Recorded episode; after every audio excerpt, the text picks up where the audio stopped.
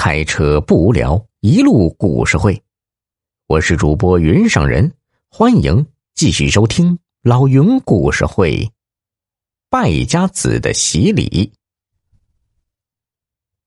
见他答应的如此爽快，刘一平不由得有些惊讶，调侃道：“嘿，老全，你啥时候变出息了？自从你贷款买房后，就再没这么讲究过吧？哎呦！”难得你这次出血，这好事儿可不能没有彭亮啊！我就打电话给他。老全脸色微变，想阻拦已经来不及了。刘一平一把抓起桌上的手机，按下了键，手机屏幕却毫无反应。他拿出数据线，一边充电一边说：“哎呦，没电，自动关机了。”广利，你给彭亮打。老全冲着霍广利使了个眼色，霍广利却没有明白什么意思，掏出手机正琢磨着。刘一平一把夺过他的手机，拨了彭亮的号码，可语音提示彭亮的手机关机。老全明显松了口气，他笑着说道：“哎呦，呃，昨晚嘛，他跟广利玩了一宿。”现在估计正睡得香呢。哎呀，他没这口福，可不怪我呀。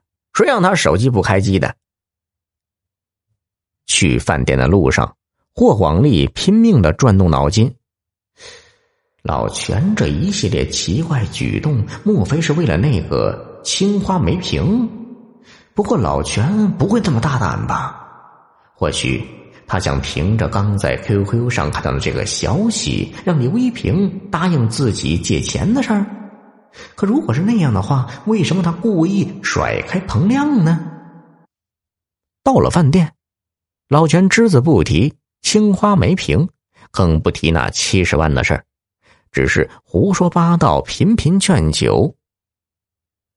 刘一平之所以叫刘一平，是因为他酒量奇差，最多。就能喝一瓶，可今天这顿饭是别人买单，老全话里话外对他吹捧有加，再加上他本来就好酒贪杯，等老全和霍广利各自喝了七瓶啤酒的时候，他也喝下去三瓶多，面红耳赤的趴在桌子上睡着了。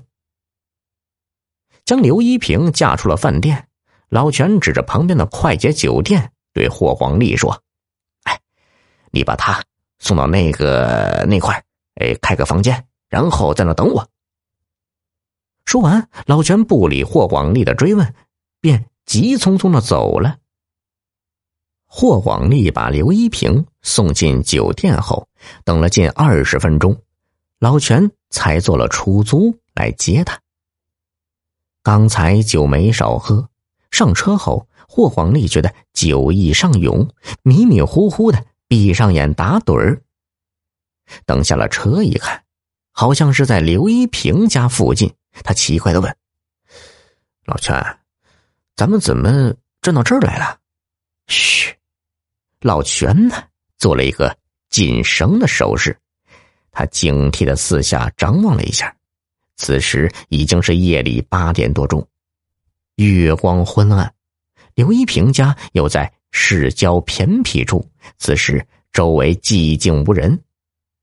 老全轻声说道：“别说话，等一会儿我再告诉你。”老全快步来到刘一平的家，掏出一把钥匙，打开门，拉着霍广利闪身入内。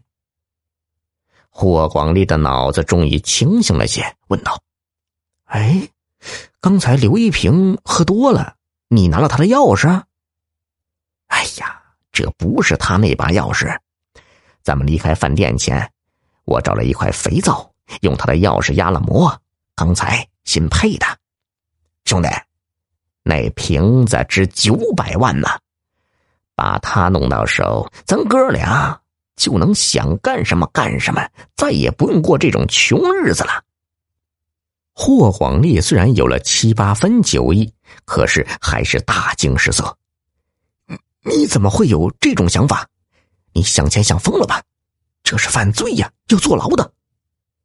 老全呢，胸有成竹的说道：“哎呀，依萍身边的朋友都知道，他的那些古董那就是垃圾。一会儿，咱们把所有的古董都拿走，但是其他值钱的东西一样不动。不管刘一平还是警察，都会以为是某个不了解情况的笨贼干的，绝对想不到你我头上。”那还有什么可怕的？老铁们，本集已播讲完毕，多多分享转发哟！再投个月票，老云拜谢了。